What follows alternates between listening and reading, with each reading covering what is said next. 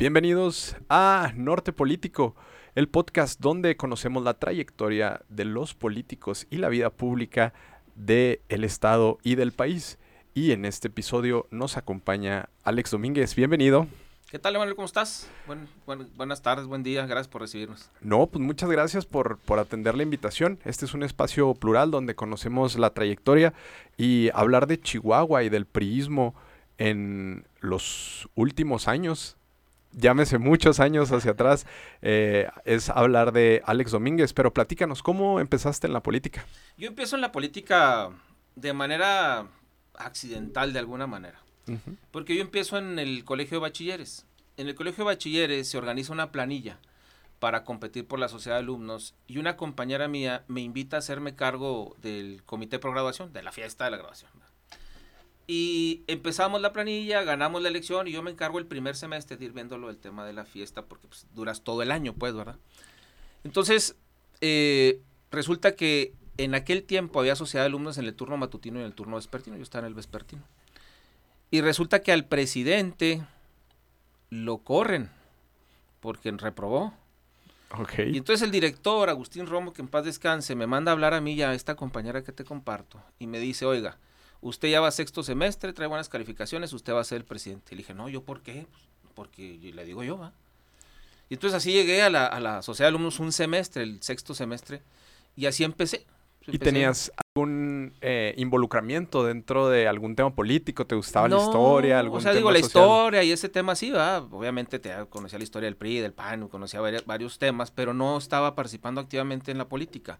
En mi familia nadie se dedica a la política. Yo soy el único que se dedica a la política, ni mi papá, ni mi mamá. No soy hijo de político, pues, ¿va? Y entonces, pues, mi abuelo era abogado y, bueno, participaba un poco, pero no teníamos nosotros una participación activa en la política. Y entonces así empieza el tema en la, en, la, en, el bachilleres. Debo decirte que en ese tiempo era gobernador Francisco Barrio.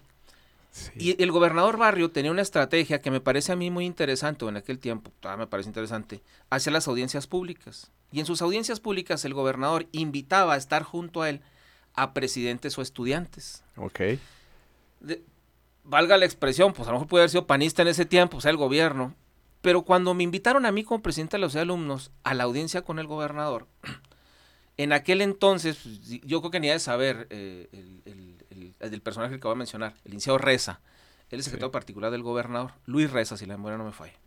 Entonces cuando llego yo, pues chavo de la prepa, pues en la prepa estás pensando en otras cosas, no estás pensando necesariamente en el bien público de futuro, ¿ah? Así es. Y me hace una grosería, el, la siento yo como una grosería, el secretario particular del gobernador en ese tiempo. Y entonces yo, chavalo, me levanté y me fui. Ok. Y desde ahí ya no tuve relación con nadie del PAN. Dije, no, estos tales por cuáles, ¿verdad? Por un desaguisado, ¿verdad? Después me invitaron mucho porque yo participé mucho, alguna parte de mi vida en grupos de oración. Este, fui predicador y, trabajé en los temas de evangelización en la iglesia católica. Y obviamente había gente ligada al PAN que ahí participaba y me invitaban mucho, me invitaban mucho. Y yo les platicaba, no, por esto no. Por esto no, por esto no, por esto no y por esto no. ¿verdad? Y ya cuando entré a la universidad, a la Facultad de Derecho, que paso mi examen, empiezo a tener más interacción con buenos amigos míos que hoy siguen siendo amigos míos, como Fernando Mendoza, secretario del tribunal, con Marcelo González Tachiquín, eh, que estaban muy, muy metidos en, el PRI, y muchos más. Eh, mencionar siempre es omitir, ¿no? Y me voy metiendo al tema ya más de fondo en el PRI, de más activismo, de más presencia, y empiezo a hacer más política en la universidad. Sí, que, la universidad en, en, ese entonces era un semillero, sobre todo la Facultad de Derecho era un semillero político importante que, que disputaba tanto el PRI como el PAN y, captaban, ¿no? A los estudiantes que vienen, sobre todo si ya tenías una trayectoria como en la sociedad de alumnos, pues ya tenías cierto cartel para poder llegar ahí en ese sentido. Sí, desde luego, valga la expresión, se peleaban mucho la plaza entre, entre unos y otros. Yo te pongo un ejemplo, en mi generación, eh, los pristas éramos unos y había panistas como Roberto Lara, el Pony, que estaba en la facultad, somos de la misma generación, pero él por otro lado, nosotros por este, Entonces ahí empecé a interactuar y ya me empecé a involucrar, me empecé a involucrar, me empecé a involucrar, me empecé a involucrar y en 1995 participé en mi primera campaña electoral fui representante general en la campaña del profesor Miguel Ángel González. En el tercer distrito local ganamos la elección y desde ahí tengo, mantengo una amistad muy cercana, muy firme con el profesor Miguel Ángel desde aquel tiempo. Y desde ahí pues no ha habido una campaña electoral de 1995 en que no haya participado yo en algo en el PRI. ¿Y dentro de la facultad participaste para alguna consejería, la sociedad de alumnos? ¿Cómo, ¿Cómo eran esas campañas? Porque siempre la Facultad de Derecho se ha catalogado que tiene campañas muy, muy apasionantes. Eh, eh, antes, porque ahora ya también se disputan en todas las facultades ya más apasionadas, pero existían muchos elementos dentro de esas campañas que existía marketing político, existían grupos, existía la operación del día de... ¿Cómo, cómo viviste esas campañas dentro de la Fíjate facultad? que fue muy interesante. Yo fui jefe de grupo en el segundo año, segundo D, estaba en la tarde. Yo trabajaba en la mañana y estudié en la tarde porque yo pues, estaba casado desde el primer año de la carrera, muy joven. Entonces, este, participaba muy activamente y las campañas en la Facultad de Derecho, en aquel tiempo primero tenías que estar en un grupo. Porque antes había grupos que trabajábamos todo el año, como los partidos políticos. Así es. El grupo Unión, el grupo Ateneo, el grupo Enlace, que eran los que en ese tiempo estaban. Entonces yo participaba en el grupo YUS. Entonces hacíamos actividades todo el año, actividades constantes, permanentes, que un antro, que una conferencia, que una rifa de libros, una rifa de cartones de cerveza, fiestas a los primeros años, así hacíamos de todo, Claro. Y entonces era muy apasionante porque tenías que tener una actividad y presencia constante pues para tener una presencia entre el alumnado y poder competir. No puedes competir hasta tercer año, primero y segundo no puedes en aquel tiempo, entonces hasta tercer año. Yo compito en tercer año para consejero técnico. En ese año ganamos la sociedad de alumnos, pero cometimos un error garrafal como sociedad de alumnos porque siempre es sociedad de alumnos sin el logo de nada más que el de la Facultad de Derecho. Entonces, quien fue presidente ese tiempo, Marcelo, eh, le puso sociedad y le puso el logo del YUS. Era como si ahorita pusiéramos el logo de, del gobierno, sí pintan de color azul, rojo y verdad, pero claro. si pusiéramos el logo del, del PAN en la figura del municipio, Ayuntamiento de Chihuahua PAN. Ajá. Y entonces eso nos generó un rechazo brutal en la Facultad de Derecho. Y perdimos las elecciones. Solamente ganó un compañero de los cinco que competimos, porque competías en aquel tiempo en bloque, dos candidatos al Consejo Universitario y tres candidatos al Consejo Técnico. Solamente un compañero ganó, los demás perdimos. Y entonces, pues fue un golpe brutal. Un compañero mío que es mi compadre, él perdió por siete votos. No, pues. Entonces yo perdí como por 80, 80 votos, pero 70, 80 votos. Perdí la consejería técnica. Y bueno, pues ya seguí todo el año, era jefe de grupo también tercero. Y al siguiente año vuelvo a competir para consejero técnico. Y ahí vuelvo, ahí gano. Okay. Ahí gano por 70 votos. Pero ganamos la elección. Entonces ganamos ahí varios del grupo. Y ahí resolvimos, desde ese momento dijimos, el que saque más votos de nosotros es el candidato a los alumnos. No vamos a complicar, ¿eh? Okay. Necesitamos ganar. O sea, ya tenían un proceso interno. Un proceso interno de resolver cómo lo íbamos a hacer. Y eso fue planeado entre los líderes del grupo, el que saca más votos, y sacó más votos en ese tiempo Carlos Sainz, hoy abogado, litigante, y él fue el candidato y ganó la elección. Entonces ganamos los alumnos. Producto de ese desaguisado, de ese error de ponerle el nombre del grupo al tema de los alumnos, tuvimos que cambiar de nombre, nos refundamos. Y el YU se convirtió en Grupo Unión. Ok. Entonces nos transformamos y competimos y ganamos. Entonces, por lo tanto, la transformación a veces es buena, cambiar de logo y cambiar de concepción para poder competir de manera diferente. Claro y sumamos a otras gentes. Entonces, y ahí, perdón, ahí, ahí, había este políticos activos dentro de, del PRI que los apoyaban, los aconsejaban, sí, claro, les decían por supuesto. quién pudiera haber sido una guía en ese Mira, entonces. lo que pasa es que en ese tiempo, del 95 al 98, teníamos, éramos oposición. Recordarás que pues gobernaba Barrio. Entonces teníamos diputados locales, como el maestro Miguel Etzel Maldonado, que en paz descanse, el profesor Miguel Ángel González, que eran ahí algunos de los nuestros. Debo decirte, el presidente del partido era el liceo Oscar Villalobos, pero debo decirte que en ese tiempo hubo un, un grupo que se llamó Fórmula Independiente, con los que competimos el consejo, y ellos eran apoyados por el PRI, okay. no nosotros. Nosotros okay. no éramos apoyados por el PRI. La dirigencia estatal del PRI los encabezaba porque en aquel tiempo Omar Bazán, que era el dirigente de los jóvenes, apoyaba a ese grupo, no a nosotros. Okay. Entonces competimos contra la nomenclatura del PRI este, y tenemos una fortaleza interna en la facultad y ganamos, ellos no ganaron nada. Entonces ganamos nosotros la elección en la, en la facultad de Derecho. Entonces le pedimos apoyo a todo mundo, ¿verdad? Hicimos una rifa para poder financiarnos la campaña y tenías que ser muy creativo porque no tenías el apoyo de que, ¿qué te apoyaban? Carpetas, hojas, porque antes era más sencillo. Sí. O sea, eran carpetas, hojas, discurso, rollo, hasta andar en los salones, una que otra fiesta. No como ahora, ¿va? que hay que meterle playeras. Y que, hoy hay más marketing y más, más eh, cosas que se entregan. Me parece a mí eso muy despropósito, pero bueno, en las universidades. Y antes no era tanto así. Era salonear, a lo mejor playeras, carpetas y hojas. Punto. No era más, ¿eh? Ok. Y salen victoriosos de la, de la universidad, ya tú ya no volviste a competir, ya saliste, egresaste o egreso en el quinto año. Antes, antes los presidentes cursa, los presidentes estaban ya cursando el quinto año. Yo termino. En ese tiempo, en el quinto año de la carrera, hay un grupo que se llama Colegiación Universitaria y hace un concurso para, para pasar de cuarto a quinto un concurso para obtener una beca que se llama Beca Luis Donaldo Colosio. Participamos 100 y 10 obtuvimos la beca. Vino el papá de Colosio a entregarnos la beca. Entonces ese último año, pues yo me la pasé de becado, muy a gusto, pues no para inscripción, no para colegiatura, me regalaron los libros, me regalaron mis gastos de titulación. Entonces, pues, para uno que ya estaba casado, pues era un alivio brutal, ¿verdad? Entonces ya el quinto año terminó, pero en el quinto año yo ya venía participando activamente en el PRI es 1998, cuando yo salgo, la elección de gobernador de Patricio, de alcalde de Reyes. Y yo quería ser candidato a alcalde, perdón, candidato a regidor con Reyes, alcalde. Entonces yo me convertí en el coordinador de la campaña juvenil de Reyes, va esa, candidato a alcalde, precandidato y candidato. Y pues lucho por la regiduría y no soy dicen que me dice Reyes cuando me dice que no voy a hacer, porque tuvo la atención Reyes de decirme, oye, pues no vas a hacer. Luego me dice, te ganó el Frente Juvenil. ¿Cómo que el Frente Juvenil? Sí, don Ricardo Wilbur, un señor ya de más de 70 años, un empresario muy exitoso este, aquí de, Chihuahua, que en paz descansa. Así eh, y ya, y cuando pasa eso, me invitan a ser candidato a diputado local suplente.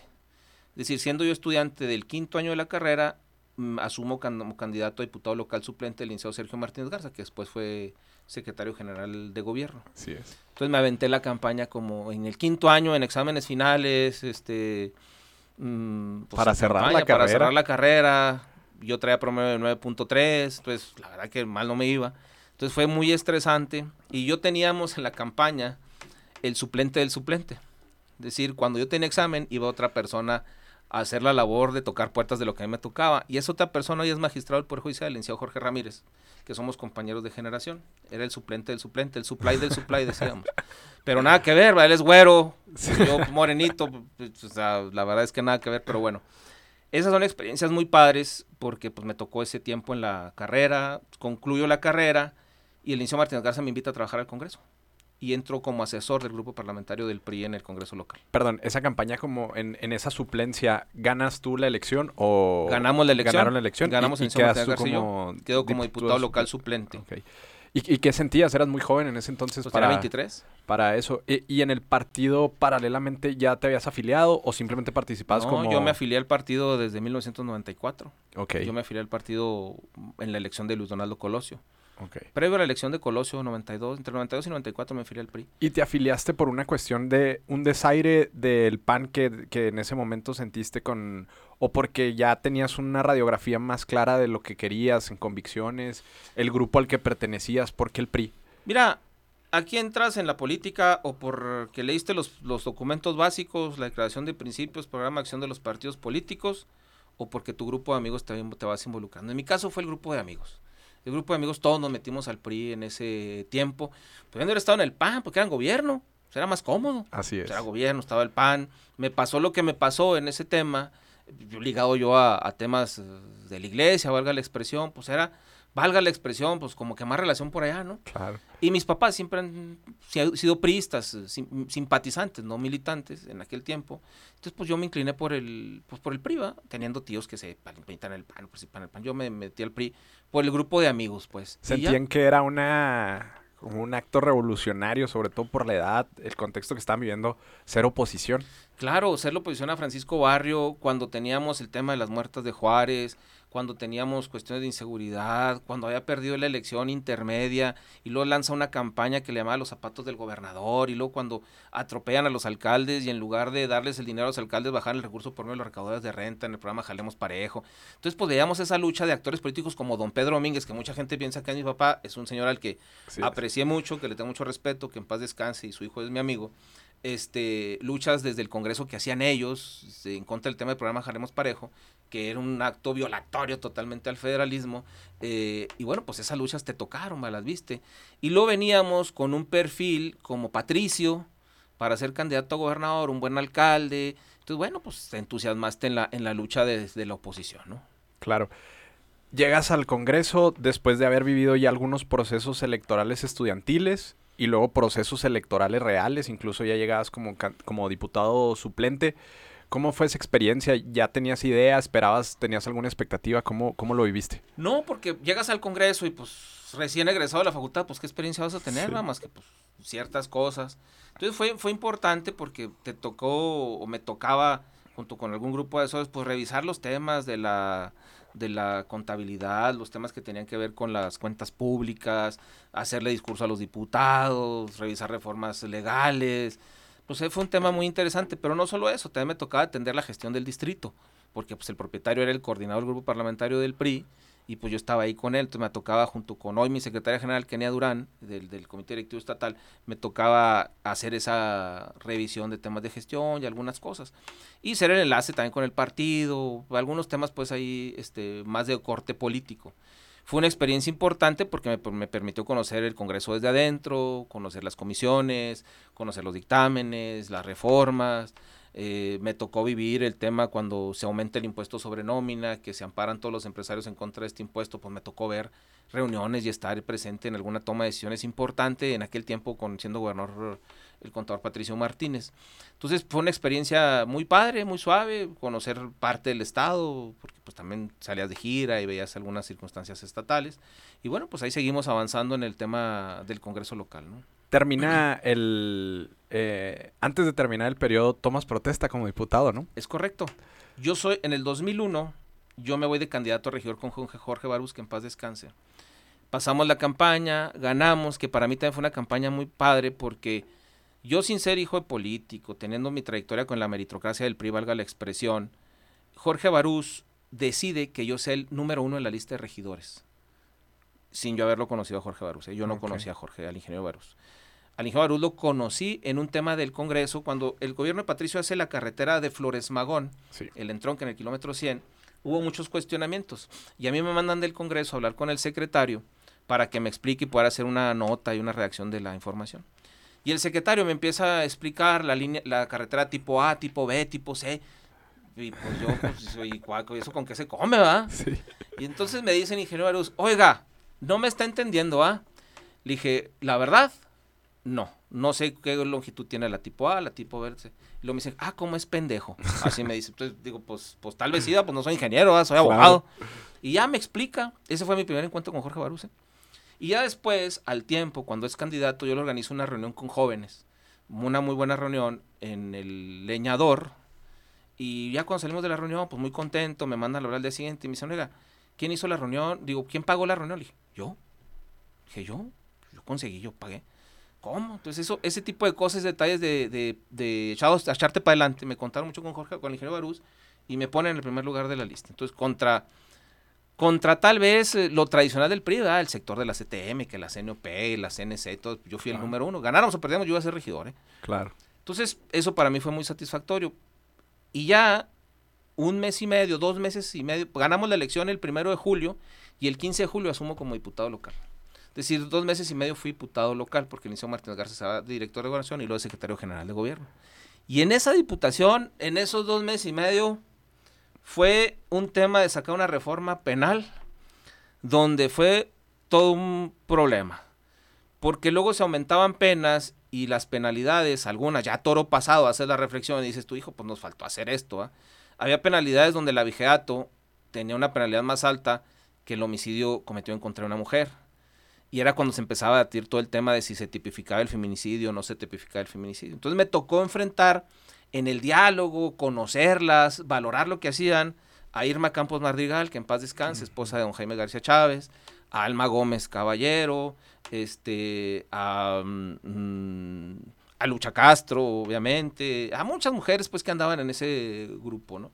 Entonces me tocó interactuar con ellas porque pues ahí me tocaba, yo, yo estaba en la comisión de gobernación y me tocaba ver esos temas. Entonces fue, fue una, una llegada muy disruptiva al Congreso porque estaba esa, esa reforma. Entonces había que estudiar mucho derecho penal, había que consultar. Y bueno, pues la verdad es que fue, fue muy, muy padre pues ese periodo. Fue poco, pero se disfrutó.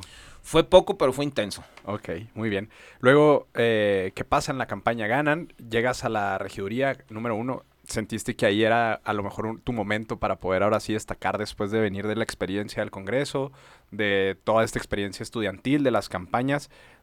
Ya llegas con un nombre por ser el regidor número uno. ¿Cómo te sentiste al asumir como regidor? Me sentí muy a gusto, me sentí muy cómodo, muy padre, la verdad. Pero también, previo a la llegada, tres personas, Pedro Domínguez Jr. o Pedro Ignacio Domínguez, Lisa Aguilera y un servidor, veníamos de trabajar ellos dos en la Secretaría General y yo en el Congreso. Y previo a asumir hicimos un proyecto de reforma al reglamento para que lo aprobaran los regidores para poder acomodar todo el tema de las comisiones. Un tema muy técnico, pues teníamos de ser técnicos en la otra parte. Y fue una experiencia también muy suave el, lograr eso porque éramos los regidores. Luego en el Inter de la toma de protesta me habla el ingeniero Barús y me pide que sea el coordinador de los regidores aparte. Ok. Pues asumo como coordinador con liderazgos como gente de gran talento como Ramiro Valles, el director de la Facultad de Contaduría, como Manuel Portillo Galo, que fue es un ingeniero que ha hecho todos los cálculos de todos los puentes que puedas ver aquí en la, en la ciudad, de mm, Yolanda Sigala, este, una seccional, de dos maestras, Cristi Vega y Felipa Soto, de la sección 8 y la sección 42, de Pancho Salcido, de la CTM en aquel tiempo, de Pedro Ignacio Domínguez, de Elisa Aguilera, Juan Carlos Villerías y un servidor, éramos los 10 regidores del PRI. Y entonces, bueno, pues te tocaba estar en las negociaciones y viendo, y fue una experiencia pues muy suave cuando asumes, porque luego el ingeniero Barús era un hombre muy firme, muy puntual, y entonces había que, ajustarse pues a, las presiones que el propio alcalde tenía. Y bueno, pues eras una gente que venía y que no lo venía acompañando a él en todo su trayecto, pues lo conociste en la campaña y le caíste bien, te le, te le hiciste útil, inteligente o no sé qué y te dio la oportunidad, pues. Claro. Entonces, ¿Y, como había que aprovecharla, había que aprovechar la oportunidad. Fue un, fueron tres años muy padres, de mucho aprendizaje eh, lamentablemente el ingeniero Barús muere, Así es. fallece. Y al fallecer el ingeniero Barús, pues fue un golpe muy duro. Nosotros veníamos saliendo de la Comisión de Desarrollo Urbano y veníamos bajando justo por la Avenida Zarco, pasando el Comité Director Estatal del PAN. Y adelante de mí iba el doctor Manuel Portillo Galo, que es muy amigo del ingeniero Barús, y iba yo atrás en mi carro. Y escucho en el radio que hospitalizan a Jorge Barús. Entonces le hablo por el celular y digo, pasó a esto. Y nos fuimos los dos a, a Cima.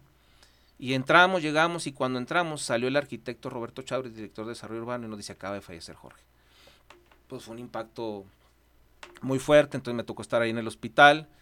El gobernador Patricio Martínez venía de fuera, llegamos, uh, a, llegó el gobernador Martínez al hospital y luego nos pidieron que el contador Alejandro Cano, que era el suplente, el licenciado Fernando Ríos Moreno y un servidor, atendiéramos a los medios y comunicáramos a los medios el fallecimiento del ingeniero Barús desde ahí fue un tema, dices tú, ah, caray, esto es de veras, ¿eh? Claro. Es una experiencia que a mis 23, 24 años, pues no está sencilla. Y fue un golpe así de raro, muy, muy, muy, muy complejo. Fallece el ingeniero y nos vamos al Palacio de Gobierno con los secretarios del gobernador Martínez, el alcalde electo, Manuel Portillo y yo y está todo el gabinete del contador Martínez, este, pues voy a cometer algunas infidencias, pero pues ya, todo pasado. Yo recuerdo a Patricio, que era muy amigo de Jorge Barús, lo recuerdo llorando, lo recuerdo, este, lo recuerdo, valga la redundancia, haciendo recuerdos de cuándo conoció al ingeniero Barús, cómo lo conoció, de la eficiencia de Jorge Barús cuando hicieron toda la transformación del Palomar, y platicaba Patricio, el contador Martínez, todas esas historias, que uno las ve en obras, ¿va? Pero las ven en el hecho de cuando fueron construyendo todo ese tipo de cosas. Y bueno, pues lloraba, se levantaba la silla iba a su despacho, porque pues no aguantaba ahí el tema. Y recuerdo que en esa plática algunos opinaban, porque se habló, obviamente, de los funerales del ingeniero Barús, y se habló de la toma de protesta del alcalde. Había que darle certidumbre a los chihuahuenses porque había fallecido el alcalde y había un nuevo alcalde, ¿va? Y se hablaba mucho de, de cómo tenía que asumir el nuevo alcalde si en un evento en el Salón 12 de Octubre, un evento en el Teatro de la Ciudad, en el Teatro de los Seres, un evento chico, un evento grande, ¿en qué condiciones? Ahí se termina de declarar tres, tres días de luto en la ciudad y se determina, este, se hace un debate de cómo. Y en el debate del cómo iba ganando el hacer un evento en el Teatro de la Ciudad. Iba, iba ganando ese, ese tema. Y en el iba ganando ese tema, haz de cuenta que es una mesa como esta rectangular, donde te encuentras tú, estaba el contador Martínez, el gobernador, y en el otro extremo estaba yo. Estaba yo y estaba Manuel Portillo. Y yo le decía a Manuel, muy amigo Jorge le decía, oye Manuel, no me parece que sea en el, en el evento, un evento grande. Hay que guardar el luto por el ingeniero. Y yo fui, me hiciste aquí en corto. Pues, joven, imprudente, lo que tú quieras, pues levanté la mano. Levanté la mano la reunión con todos los secretarios, Chito Solís, Víctor Anchondo, Graciela Ortiz, José Luis García Magoitia, Beto Cano, Arturo Proal, Pues te estoy hablando de personajes, eh, personajes, ¿verdad? Este, y cuando hablo, le digo, oiga, gobernador, me parece a mí, señor gobernador, que debiéramos de hacer un evento en el Salón 12 de Octubre, un evento cuidado, prudente, guardar el luto del alcalde, este, un evento sobrio, y, y yo me fui por esa parte. Y Patricio me escuchó y la registró. No contestó. Y ya, silencio en la mesa. Ya, se, se, dieron otro tema, no se tomó la definición. Y luego al tiempo vuelve a surgir el tema en la mesa. Y, y yo pues yo ya traía mi idea y volví a levantar la mano.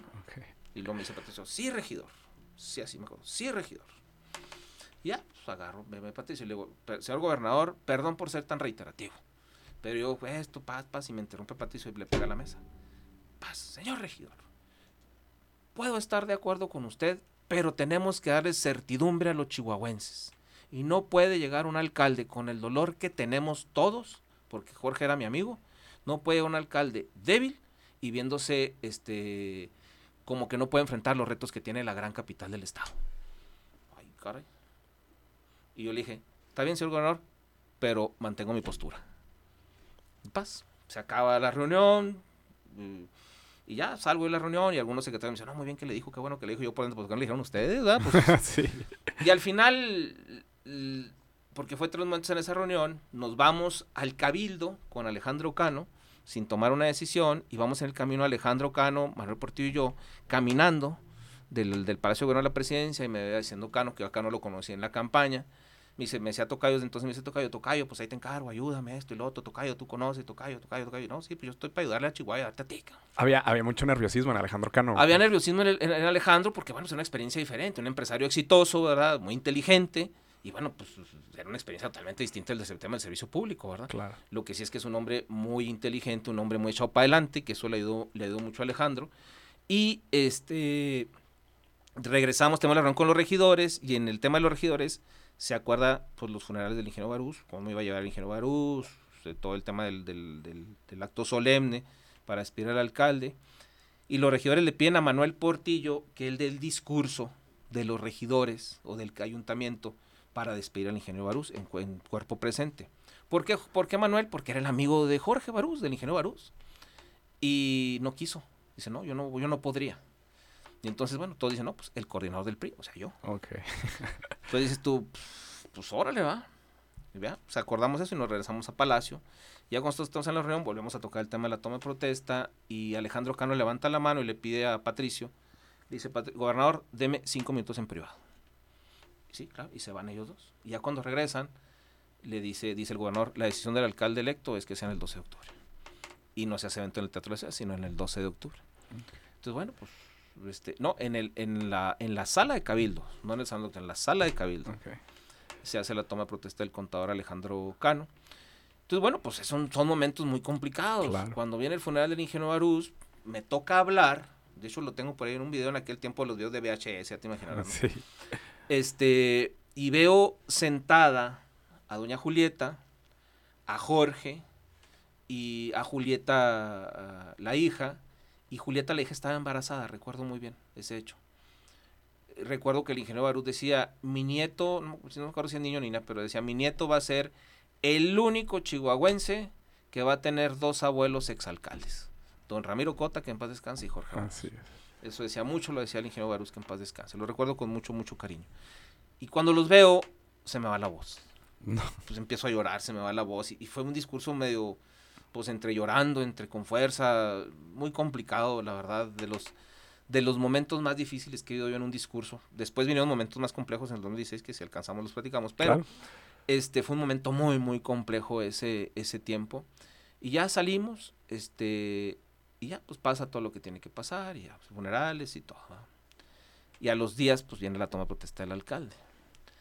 Y en ese tiempo, eh, a mí nunca me ha gustado rasurarme. Si a mí me salía la barba bien, no me rasuraba. Me salía muy mal. Y no me gusta rasurarme, me rasuro muy rápido y me corto. Cuando íbamos a la toma de protesta del alcalde, yo me acuerdo que me corté por acá, casi me, un cortadón aquí. Recuerdo muy bien. Pues un curite. Que lo recuerdo porque salgo una foto con Patricio. Y vamos entrando juntos el gobernador Martínez y yo ya a la toma de protesta del alcalde, que me tocó la comisión de, de, recepción.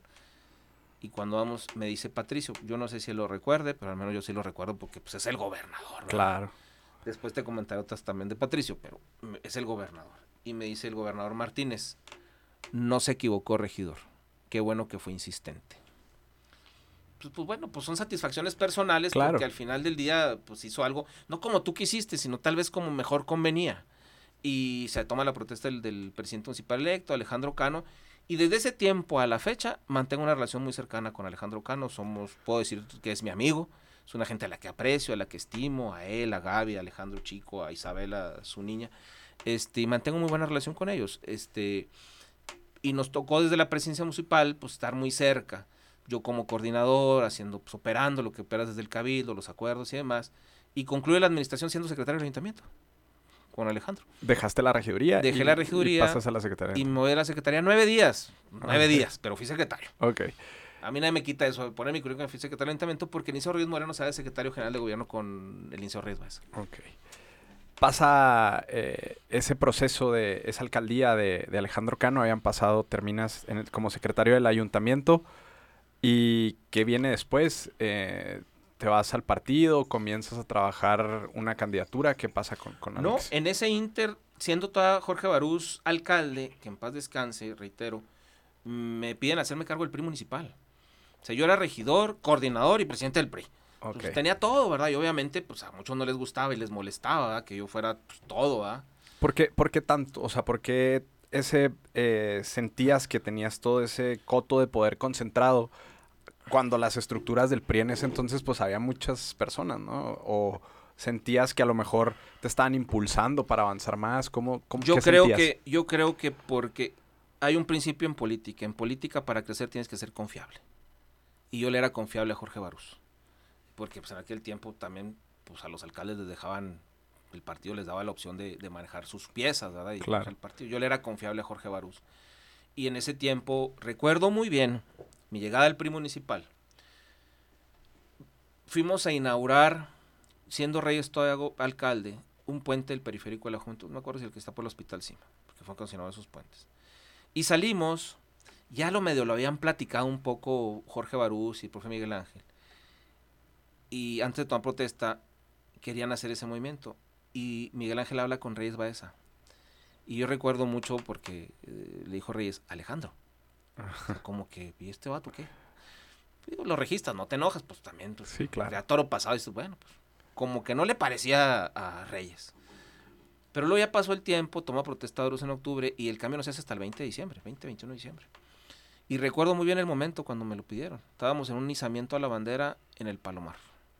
Venía Jorge Barús, Víctor Anchondo, secretario general de gobierno, y Mario Treviso, me parece que era el presidente del PRI, diputado local. Y lo viene caminando el ingeniero Barús, al estilo camina muy rápido el ingeniero, y ¿qué pasó, regidor? Necesito hablar con usted. Y luego me agarra enfrente de los otros. Acabo de acordar con aquí con el presidente del partido que usted va a ser presidente del Ya, el sábado. Ay, ¿cómo? Pues, pues- pues ya, ¿verdad? Ajá. Entonces también fue un momento muy complejo porque pues creo que creo que tal vez no era el mejor momento para mí porque yo estaba muy joven. Entonces a mucha gente la estructura del partido pues sí la conocía, pero no la conocía como la conocían otros, ¿verdad? Claro. Entonces pues dices tú, "Joder, pues, pues, pues bueno, le entras al toro y empiezas a buscar, a hablar y demás. Y bueno, se da la, la presidencia del partido. Entonces era regidor, coordinador y presidente del partido, todas mías, ¿verdad?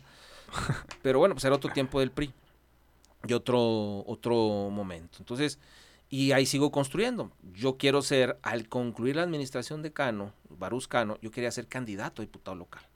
Porque pues fui construyendo cosas del 2001 al 2004 Claro. y quise ser candidato y pues no se dio. Con el Liceo Reyes Baeza, muy buena relación. Yo me la jugué con Reyes, no con Víctor Anchondo. Tuve que separarme del PRI municipal para apoyar a Reyes porque así lo pidió el Liceo Anchondo. pues, Pensaba que estaban los dados cargados y bueno, pues me retiré. Y me acuerdo muy bien que me dijo Reyes, ten una, un documento para salir y otro para regresar. O sea, en pocas palabras me dijo, no hay nada definido. Así es. Y bueno, ya no regresé al comité municipal, se quedó don Paco Rodríguez Pérez, que en paz descanse como presidente, como delegado en función de presidente. Y no logro ser candidato a diputado local. No logro en el 2004 ser candidato a diputado local. No se cuadra. El distrito que yo pensaba se lo dieron al PT. A Rubén Aguilar este, se lo dan ese distrito. Y bueno, pues no soy candidato. Entonces termina el gobierno, termino como secretario del ayuntamiento. Y bueno, pues ahora ¿para dónde va? En ese inter que salgo regidor monto un despacho con mi compadre este que te estoy diciendo, con otro amigo que ahorita es juez penal, licenciado este, Luis Cimental Ortega, y montamos un despacho. Y dije, no, pues a, a pagar eso, mercantiles, penales, a ver qué hacemos. A litigar. Y empezamos, empezamos. Y en un momento, para el día del premio al periodismo José Vasconcelos, que hace, el, que hace el foro de periodistas, va el gobernador, Reyes Baeza, yo estaba en el evento, yo creo que he faltado a uno desde ese tiempo, casi voy a todos, y me saluda Linceo Reyes y me dice Linceo Reyes, busca a Alejandro Cano. Hay, un, hay una propuesta para ti. Ok, sí, con mucho gusto. Y así quedó. Voy con Alejandro Cano, secretario de Desarrollo Industrial del gobierno de Reyes. Y decía yo, ¿qué hacer el tema de desarrollo industrial si yo me dedico a la política? Yo dije, me voy a ir a la Secretaría General o Desarrollo Social. Eso pensé yo, ¿va? Porque a mí me toca recibir la Fiscalía General, la Procuraduría, Zona Centro. En, el, en la entrega de recepción de Reyes, a mí me toca recibir la Procuraduría Zona Centro. Entonces muchos pensaban que iba a ser su procurador Zona Centro. En aquel tiempo me decían mucha gente, amigos, abogados, tú vas a ser su procurador porque ahí andas. Yo por entonces decía, no, mamita, ojalá y no va. Sí. Y se da el tema y voy con Alejandro Cano y me dice, pues me pidió el gobernador que te vinieras para acá y, me pide que seas el director jurídico de la Secretaría. ¿Cómo ves? ¿Cómo te sientes? No, qué bien. Y luego me dice Alejandro Cano, oye, ¿y si sabes del derecho? Obviamente lo sentí como una ofensa, le contesté abruptamente también eh, lo que le contesté al secretario. Y ya, ya, me dice, no te enojes, ya, total. Estoy hablando de que octubre, no entré formalmente hasta diciembre. Me pasé tres meses porque yo entiendo que él y ese equipo pues, más técnico tenían dudas de que alguien que viene de la política le supiera el derecho. Claro. Entonces yo llego con mi Cardex, llego con mi título, con mi título, con mi acta de examen profesional y con mi Cardex de calificación de toda la carrera. Y le pongo el título en el escritorio acá, ¿no? Le pongo el acta de examen de, de profesional y le pongo el Cardex. Dije, aquí está. Dije, pendejo no soy, ¿eh? Así es. 9.2 de promedio general, mención especial en mi examen profesional. Entonces, tonto no estoy, ¿eh? Claro. Entonces, claro que puedo Algo le debe saber al jurídico. Algo le desea el derecho. ¿eh? Y bueno, pues así empecé mi trayecto. Fue una gran experiencia la Secretaría de Desarrollo Industrial, porque me permitió conocer un lado de la política pública que yo no conocía. Todo el tema del desarrollo industrial, el tema de los shelters, el crecimiento, lo que ven los empresarios cuando quieren invertir en una ciudad o en un estado se fijan en la mente de obra, en la capacidad que tenemos los chihuahuenses, se fijan en la infraestructura que tiene la ciudad, el alumbrado, la limpieza, la seguridad, pues te da un panorama pues muy amplio de las cosas. Es cuando Reyes promueve el, el clúster aeroespacial. Nosotros nomás teníamos el clúster agroindustrial, el, el, el, eléctrico, el tema automotriz, el agropecuario, pero no teníamos clúster aeroespacial, es decir, no teníamos, no fabricamos partes de avión. Cableado sí, pero partes no. Entonces, bueno, pues fue un tema también muy interesante cuando se viene una lucha de Chihuahua con Querétaro para ver quién trae a la empresa Bombardier y nos gana Querétaro. ¿va? Después nosotros nos trajimos, si la memoria me falla, la primera que trajimos fue Hawker Beechcraft, que creo que fue la primera que se trajo a Chihuahua. No recuerdo bien si fue Hawker, pero casi creo que fue Hawker. Y entonces, bueno, pues me toca esa parte muy, muy interesante. Lo único que le reclamo al secretario de Desarrollo Industrial, hoy mi amigo Alejandro Cano, es que nunca me llevó una gira de promoción industrial en el mundo. Pero bueno, este, me tocaba estar en una oficina revisando convenios, revisando el convenio de incentivos fiscales, no fiscales, que si se les da en incentivo fiscal, que no se da. Muy interesante, la verdad que fue, y me permitió también estudiar una maestría en ese tiempo. Yo, tengo maestría en Administración Pública. Entonces combinaba muy bien ese, ese tema. Obviamente siempre pues con el gusanito de la política y que estoy en un área donde no hago política, donde estoy muy técnico. Y bueno, yo, yo digo, ya todo lo pasado lo puedo decir, y no lo digo como un acto de molestia ni un sentimiento de, de añoranza, no. En aquel tiempo, el gobernador Baeza le apostó mucho, le apostaba a su proyecto de futuro a quien fue posteriormente alcalde, a Marco Quesada, que, que, ahí tengo una muy buena relación con, con Marco, que es mi amigo.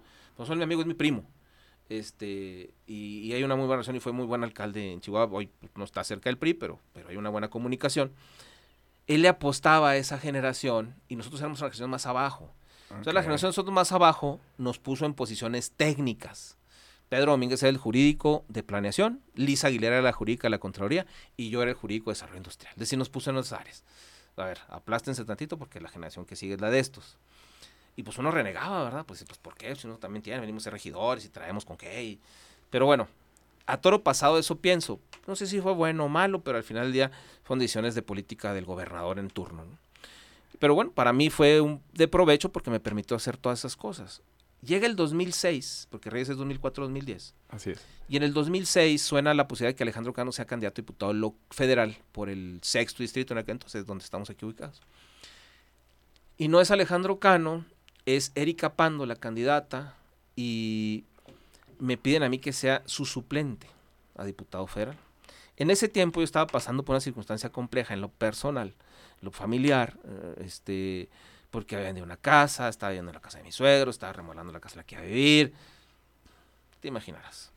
Entonces me habla el licenciado Sergio Granado, yo me entero por los medios. Okay. Me habla Pancho Salcido del Consejo Nacional y dice, hermano, vas a ser el suplente. Y le dije, ¿yo por qué? Dije, no, yo no quiero. Pancho Salcido, el presidente del comité municipal, no, yo no quiero, están locos, no, yo no quiero. Entonces me habla Granados y le digo, oiga, licenciado Granados, oiga, pues que te pedimos esto, parte del gobernador. No, dígale al gobernador que no, que yo no quiero. No puedo, tengo una circunstancia personal. No, no, pues ¿cómo que no quiere? No, se le, ¿a poco le va a decir que no al gobernador? No, le dije, le estoy diciendo que no al presidente del Comité Directivo Estatal del PRI, a Sergio Granados. Total, terminé siendo el suplente de Erika Pando, no fue una campaña exitosa, te decía cuando llegué que aquí donde te encuentras tú que era nuestra coordinadora. Así es. Este, y no ganamos, y, y en ese momento, este, mm, pues regreso a la secretaría, todo ya el 2007, y en el 2007 se ve la campaña de Cano Alcalde contra Borrell. Así es. Y Alejandro Cano me pide que me vaya a su campaña, me salgo otra vez de la secretaría, y en la campaña me convertí en, era el secretario técnico de la campaña. Del 100% de los discursos que hizo Cano, que leyó Cano, el 90% se hicieron ahí en mi oficina. Era el que peloteaba ahí muchas cosas con el coordinador, pues era el chalán de todos. Trabaja todo el día y no, no fue una campaña también en la que aprendí mucho. ¿Por qué? Porque a mí no me había tocado tener relación con los encuestadores, con los estrategas nacionales que venían y ayudaban, a mí no me había tocado ese tipo de reuniones. Entonces me las chuté todas, ¿verdad?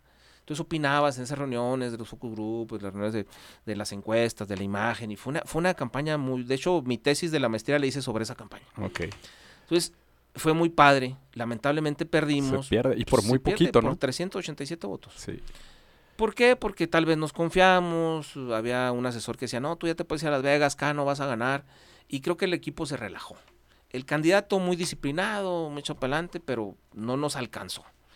Y bueno, pues uh, Borrell logró construir una historia, nosotros construimos una historia a partir de los buenos resultados como alcalde, pero Borrell construyó una historia de vida que le permitió avanzar y creo que nosotros al cierre del proceso me parece que el equipo o alguna parte del equipo se confió y algunas cosas que no vimos, y bueno, pues, lamentablemente perdimos.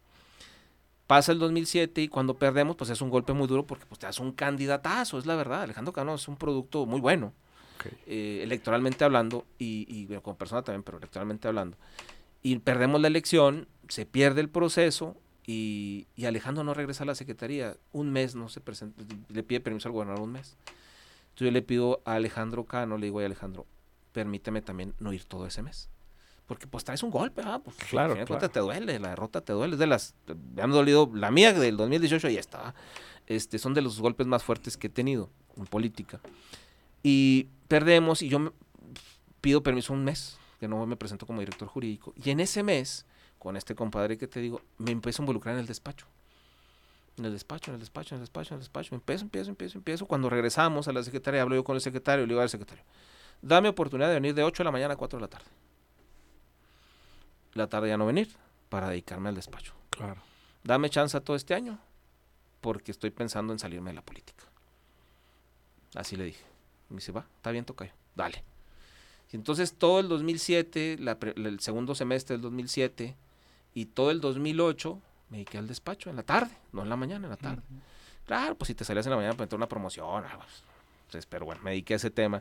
Y, y, y, y en ese tiempo participamos en una licitación todo el libramiento que hizo el presidente Peña para el libramiento este que llega a Delicia y sale acá a Ciudad Juárez, toda la liberación del derecho de vía, licitaron a quien negociaba las propiedades y licitaron a quien hacía los convenios. Y nosotros ganamos la elaboración de los convenios y otros la, la, negociación. Entonces, ellos negociaban, nos pasaban la información, nosotros hacíamos los convenios. Entonces, pues todo ese año nos aventamos ese, ese, ese tema y pues fue algo muy padre, ¿verdad? Claro. Entonces, todo el 2008 y en el 2008, en noviembre, por ahí de 2008, mi compadre y yo vamos a Corpus Christi con un socio que tenía mi compadre en Estados Unidos por, porque el despacho también se dedicaba o se dedica a temas de responsabilidad civil en accidentes catastróficos de residentes en Estados Unidos o familiares que tengan aquí en México. Y fuimos, pues con la intención de ya te sales de la política, te vienes al despacho y vamos a darle con esto. ¿ah? Claro. Fuimos, estuvimos con el socio y muy bien. ¿verdad? Ya regresamos, llego con el secretario y le digo, no, pues ya estuvo. y, no, pues vamos a cerrar el año.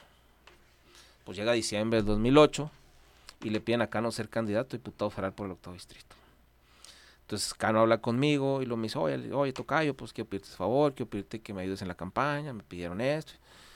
Entonces le digo, dije, mira, pues no te puedo decir que no, que es mi jefe, porque es mi amigo. Y dije, pues te pido un favor, ser el coordinador general de la campaña. No quiero echar charlando de nadie. Le dije, ser el coordinador de la campaña, le digo, porque luego tiene uno muchos jefes y lo que me pasó en la campaña de alcalde, le dije, es muy complicado. Claro.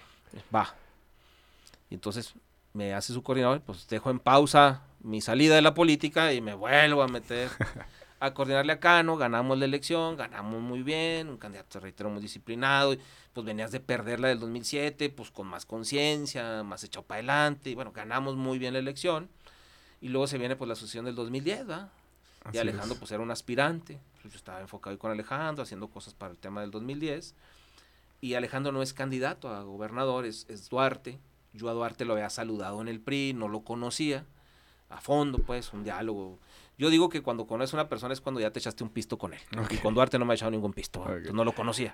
Y, y aparte Duarte aparece en la política chihuahuense como de una forma muy extraña, ¿no? Porque él fue, tiene cierto eh, currículum de diputado federal y hasta que va a ser candidato es cuando realmente se va a conocer en la Pues es que es diputado federal, luego es diputado local, la otra es diputado federal. Ajá, Y a Duarte lo catapulta a la presidencia de la Cámara de los Diputados. así es.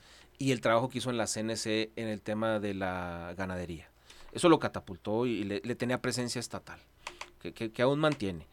Eh, y yo, yo en esa parte pues llega, no es Cano el candidato, y entonces Cano me propone para ser candidato a diputado local. Pues ok, ya no soy, pero les pido que este vato sea candidato a diputado local. Y empieza la batalla. Entonces, bueno, soy candidato a diputado local, ganó la elección, un distrito muy complicado. En ese tiempo ganamos los cinco distritos. ¿Cuál distrito fue? El distrito 18. Ok. Los dos distritos más complicados eran el, el 17 y el 18.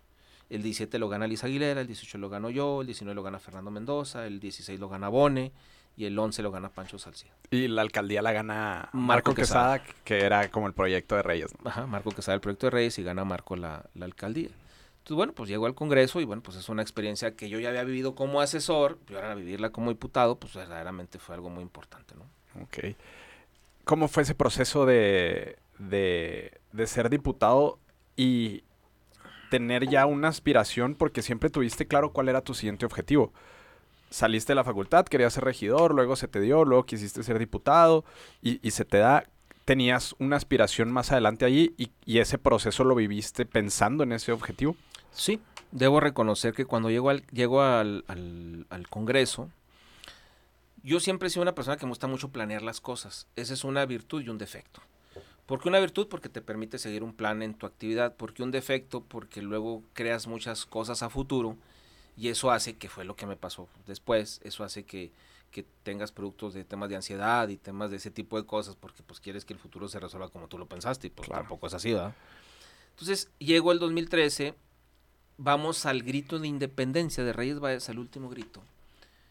Y me topo a Enrique Serrano, ya coordinador, iba a ser el coordinador en la escalera. Y me dice, oye, ¿así? ¿A cómo era Enrique? ¿A cómo es Enrique?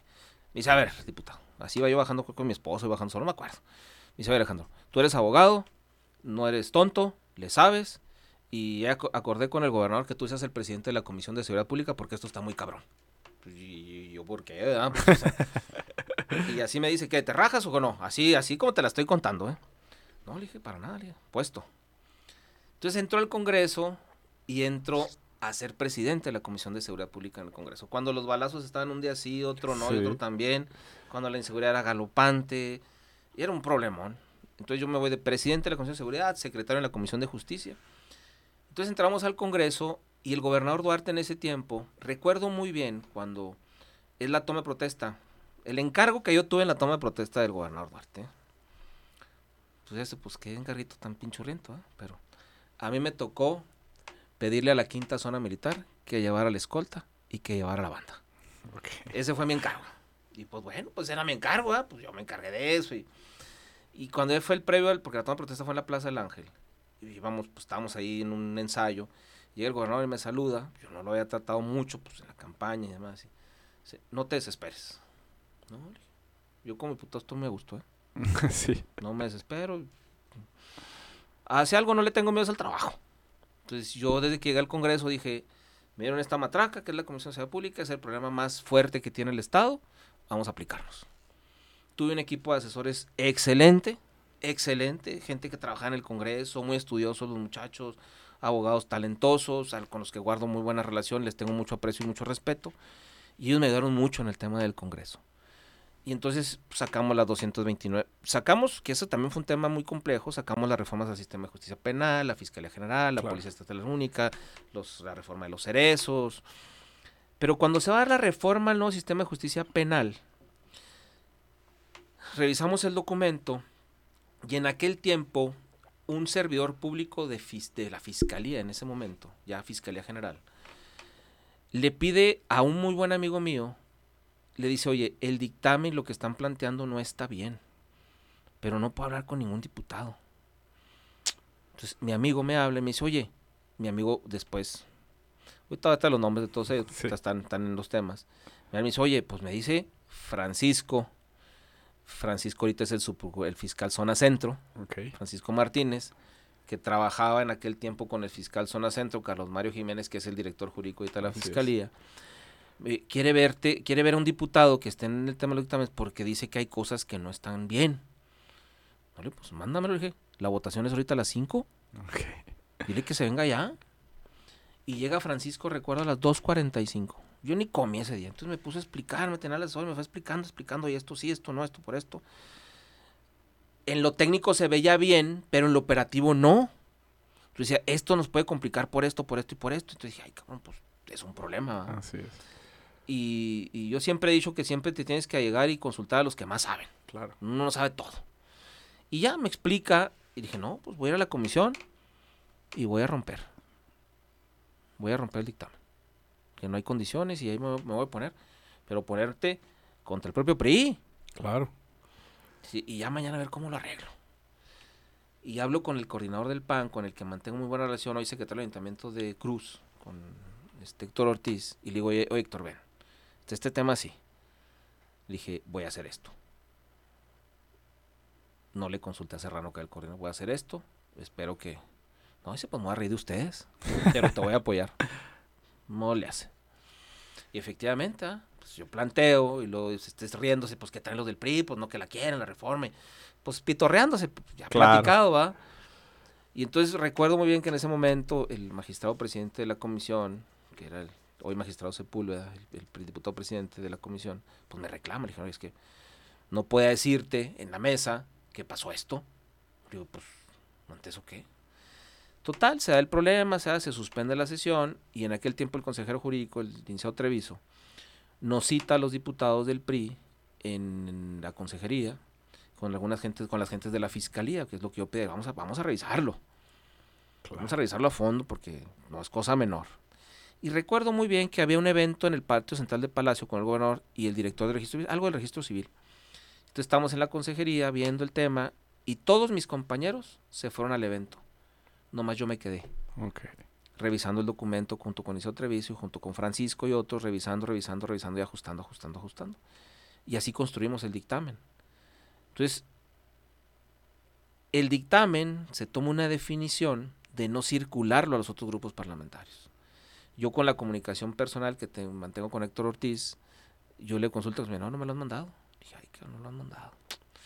En ese, ese día recuerdo muy bien que fuimos al arranque de obra de Marco Quesada del puente de la cantera y Río de Janeiro.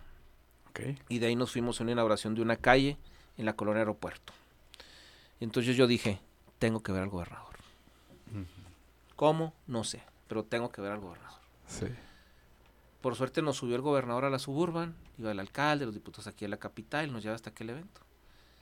Y en aquel evento el secretario particular todavía era mm, Marcelo. Y le dije a Marcelo, y Marcelo, necesito hablar con el gobernador por esto. Y le dije, ¿de qué? Me dice, ok, déjalo veo. Nos vuelve a subir a la suburban, nos vamos todos, llegamos al Palacio de Gobierno, se van mis compañeros y yo me voy al despacho. Dije, pues a ver qué me dice Marcelo. Claro. Recuerdo muy bien que entra Marcelo con el gobernador, le explica y el gobernador le dijo, oye, Marcelo fue compañero mío en la escuela, pues, digo, él iba más adelante que yo, y le preguntaba a Marcelo, oye, ¿es confiable? Yo, Marcelo dice, sí, pues viene a plantearte, gobernador, un tema que está pasando en el Congreso. ¿Y por qué no me lo plantea Serrano? Me le dijo Duarte, mm. no, porque el que está en la comisión es Alejandro. Algo así pasó, ¿no? Y me recibe el gobernador, me siento en el despacho y le explico al gobernador, le digo, gobernador, si nosotros no circulamos el dictamen ahorita, el PAN no va a votar, ¿eh? Y esta reforma tiene que salir por unanimidad. Ya ajustamos esto, ya ajustamos esto, ya nos juntamos así, le expliqué todo esto. O sea, acá eso no sabía, no me habían informado. Y bien. Le dije, yo le pido un favor, háblele al, al diputado Serrano y pida al diputado Serrano que me instruya a mí entregar el documento a Héctor Ortiz y a los otros grupos parlamentarios. Pero pídaselo usted. Pues, imagínate que le hable yo, yo le diga, pues no me puntúa. Pues, ¿qué? Eh, con eso, con eso, yo no necesito eso. De lo demás yo lo pero. Y ya cuando salí, este, iba bajando yo las escaleras de ya, ya saliendo de la calle Libertad y me habla Enrique Serrano. Y me dice, oye, me habló el gobernador y me pide favor que circulemos el dictamen. Ah, no, sí, con mucho gusto. Creo que en ese momento fue cuando yo, por el trabajo, eh, conecté con el gobernador en ese momento. Entonces, bueno, pues sacamos la reforma, sacamos toda la reforma. Te vio como una persona confiable. Me vio como una persona confiable y pues salimos adelante en esa, en esa gran reforma que se hizo en ese tiempo, ¿no? Llegas a la campaña del 2016. ¿En qué condiciones llegas a esa campaña? Llego a la del 15 primero. A la del 15, perdón. Llego al 13. Bueno, llego al 12, que es la de Peña. Ajá. Esa es la única campaña en la que no he participado activamente. Porque Enrique Serrano se va de coordinador de la campaña de Peña y yo me quedo de presidente del Congreso y me encargan los trabajos del Congreso. Okay. Y entonces cargo el Congreso y yo no participé activamente en esa campaña. ¿Te pues nombran coordinador en ese entonces? No, no, Como presidente del Congreso me tocaba ver todos ah, los temas. Llega el 2013 y quiero ser candidato a alcalde. Me quedé en la rayita. Y fue el ingeniero Garfio quien ganó y fue muy buen alcalde. ¿no? No soy alcalde. Serrano se va de alcalde. Y en los últimos meses de la, de la diputación me hago coordinador del grupo parlamentario del PRI. Seis meses. El último periodo. Y bueno, fue una, pues ya una experiencia muy suave. Siempre te tocaba ese, pequeño trampolín chiquito, pero, pero también en muy buenos cargos, ¿no? en, en, en, todas las posiciones siempre te tocaba ese pequeño trampolín. Y en el 2016, ¿qué pasa? Porque viene una elección muy complicada, ¿no? Debo decirte que en el 2013 termino la diputación y me voy de presidente del partido de interino también, de sustituto por don Leonel de la Rosa. Soy presidente del 21 de septiembre del 2013 al 5 de enero del 2015. Y en 2015 viene la campaña intermedia para del gobierno de Peña, la federal, y me voy de candidato a diputado federal. Okay. Gano la elección del 2015 como diputado federal, llega el 2016 y en el 2016 vuelvo a sonar para ser candidato a alcalde. ¿Cómo, sentiste esa transición del Congreso local al Congreso de la Unión, al Congreso federal? No, pues llegas a la Cámara de los Diputados a nivel federal y pues es un monstruo. Aquí, aquí yo le digo que aquí en el Congreso local levanta la mano como para peinarte y ya el presidente te está pidiendo que si quieres hablar. Allá puedes levantar la mano así, así diez veces y nadie te va a dar la palabra. Y que aparte fue en un Congreso muy complicado porque hubo muchas reformas, ¿no? Del gobierno federal. Las reformas fueron la primera parte del gobierno del presidente Peña. Ok, a ustedes ya les tocó un poquito. la segunda parte, menos reformas. Algunas, pero no las tres estructurales.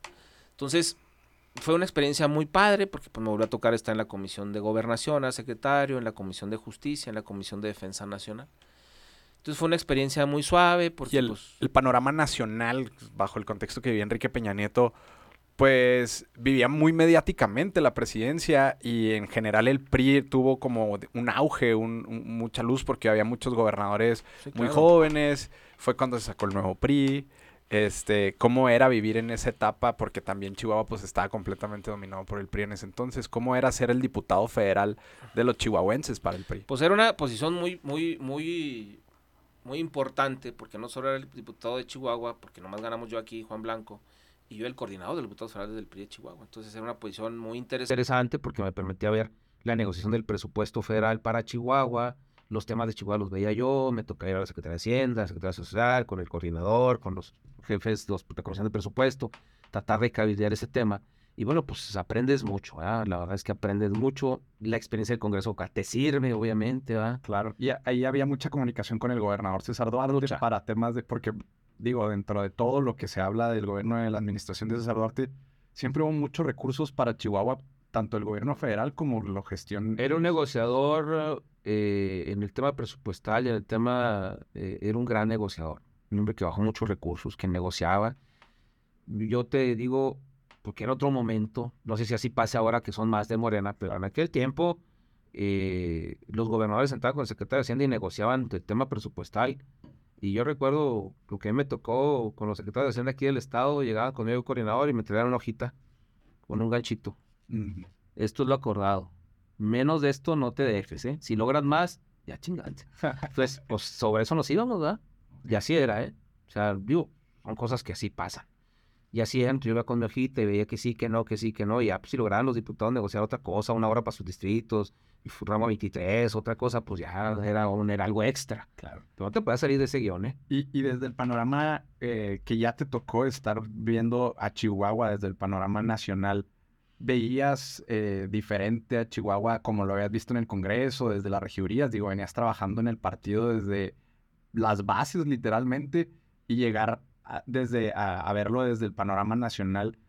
¿Qué sentías? ¿Cuál era tu, tu, visión en ese entonces? Veías un prisma muy consolidado, veías mucho orden, veías trabajo, este, pero también pues veías que había cosas que, que tal vez nos estábamos equivocando y, y no las decíamos a, a, quien gobernaba. O sea, este, creo que la fiesta de Juan Gabriel fue un tema que nos pegó muy duro pero y a partir de eso nos cumplieron muchas cosas. ¿Y, ¿Y, no lo decían porque sentían un autoritarismo? No, no, la fíjate que yo, yo te voy a decir una cosa, ¿eh? con el gobernador Duarte, este, yo siempre tuve la oportunidad de decir las cosas que pensaba, claro, si no le gustaba me decía, ¿va?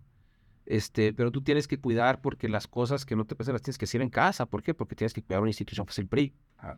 Te le podían decir cosas y, y bueno, yo, yo al menos tengo la certeza de que le puede decir cosas ya la definición pues la tomaba el gobernador, pero, pero luego se tocó decir algunas cosas que me parecía que no eran las, las más este, prudentes, objetivas, y bueno, debatíamos, discutíamos, y bueno, ya se tomaban definiciones y se operaban las definiciones políticas que había que operarse. ¿Cuál, ¿Cuál era tu reflexión en ese entonces de, del gobierno de César Duarte, ahora ya con el pasar de los años? Porque yo siempre lo he dicho, se generan muchas leyendas urbanas con que si ya tenía, que si hacía, que si no hacía, pero nadie le consta nada y es muy fácil hacer eh, leña del árbol caído de pronto, ¿no? Y muchos se montan en el tema con temas políticos y fines electorales. Pero, ¿cuál es tu conclusión de, de César? Eh, eh, decían que era un hombre de palabra, que era un hombre muy trabajador. ¿Cuál era como tu, tu, reflexión con respecto a él? Mira, yo lo que te puedo decir es que lo podías ver en la mañana en la Ciudad de México y en la tarde lo veías en Guasapaz. es que... O sea, eso, eso de que te habla de una persona que recorría el Estado, que estaba pendiente del Estado. Pero no solo eso. A ver, el tema de la seguridad se, se solucionó de la inseguridad. Es un tema importante. Es importante, se construyeron 19 universidades tecnológicas en el Estado. Se amplió la cobertura del colegio de bachilleres en todo el territorio estatal. Desde que Duarte fue gobernador a la fecha, no se ha construido una carretera en el estado de Chihuahua. Se construyó una nueva, una nueva Huachochi en ese, en ese tiempo y no Corrales se construyó un Donal. Así es. Este, se construyeron aeropistas, se hicieron varias acciones pues en, solucionar la problemática que tenía el estado de, Chihuahua. Entonces, fue un gobernador, fue un buen gobernador, un gobernador de obra pública, hubo seguridad, hubo tranquilidad, hubo inversión.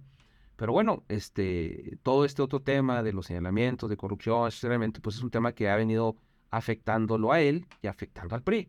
Este, pero bueno, al final ya hay que tener la cosa juzgada y eso todavía no se determina como cosa juzgada el tema del juicio que está siguiendo el exgobernador. Lo que sí te puedo decir es que hubo acciones. Si tú haces un comparativo en obra pública, en inversión, en crecimiento económico, el gobierno de Correa y el gobierno de Duarte, por mucho, el gobierno de Duarte sale mucho mejor. Entonces, creo yo que, que hubo acciones importantes. Y no con esto estoy diciendo, no, pues eh, aplaudiéndole, viva No, no, no. De ser objetivos en lo que pasó y en lo que pasa en la, en la ciudad. Parral es otro transformado. Juárez, el centro de Juárez es otro transformado. Lo que las obras que hicieron aquí en Chihuahua, como la del centro histórico, también es otra, porque hubo inversión estatal. Por muchas diferencias que tuvieran Marco y Duarte, hubo inversión en Chihuahua. ¿eh? Y pudo no haber inversión como cuando Corral y Maduro, que Corral no le metía a Chihuahua por tener las diferencias con la hoy gobernadora. Entonces, yo lo que te digo es que la reflexión es que la, historia pondrá a cada quien en su justa dimensión. Yo pongo el ejemplo de cuando termina Patricio, muchos también le pegan. Yo y la justa dimensión es de que Patricio fue un hombre que generó inversiones, que generó crecimiento, que hizo construcciones, que fue una política de administración ordenada. Entonces, bueno, pues poco a poco, al paso del tiempo, la historia te va poniendo en tu justa dimensión. Yo recorro todo el estado, ¿eh? Y cuando voy a los municipios, siempre me dicen, aquí hay una obra de Duarte. Entonces, bueno, pues, pues esas son acciones que al final del día te tocan, ¿verdad? Entonces, pues, habrá otras cosas que no le gustan y habrá otras cosas que, que, están en tela de un juicio jurídico que habrá que determinarlas, ¿verdad? Y, y aplicar las acciones que sean correspondientes. Pero creo pues que, que fue, los gobiernos del PRI han sido gobiernos con resultados, han sido gobiernos que no son perfectos, pero han dado los resultados que Chihuahua necesita. Claro. Pues vamos a um, hacer una pausa en, en, en esto. Eh, vamos a dejar el 2016, 2018, 2021, 2024 este, para la próxima visita. Ha sido muy interesante tenerte. Te agradezco mucho que hayas podido estar aquí, poder platicarnos todo lo que se ha trabajado y, y, lo que va a trabajar, lo que está trabajando el PRI, lo que viene para el PRI. Este, desgraciadamente, pues el tiempo ya no nos da para más, pero viene una etapa muy importante. Este, y te agradezco mucho que hayas podido venir con nosotros. Yo te agradezco la oportunidad, Manuel, la oportunidad de dirigirme a quienes nos ven en este podcast, de quienes nos puedan escuchar. Y solo decirte una cosa: en el 2024 hay tiro. Okay. Hay posibilidades de pelea, porque los votos de Coahuila y el Estado de México contra la coalición, coalición a coalición, la diferencia es de 1.55%. Eso no es nada, es alcanzable y hay tiro en el 2024. Muchas gracias. Muy bien, ¿cómo te podemos encontrar en redes sociales? En redes sociales es AlexDMGZ. Eh, ese es mi nombre en Facebook, en Twitter y en Instagram. Muy bien, perfecto. Pues entonces te esperamos con las puertas abiertas. Esta es tu casa cuando quieras venir. Eh, estamos a la orden y recuerden seguirnos en redes sociales como Brújula Política y en nuestro sitio web brújulapolítica.com y seguiremos analizando porque más vale vivir en la política con una brújula que con un reloj. Muchas gracias.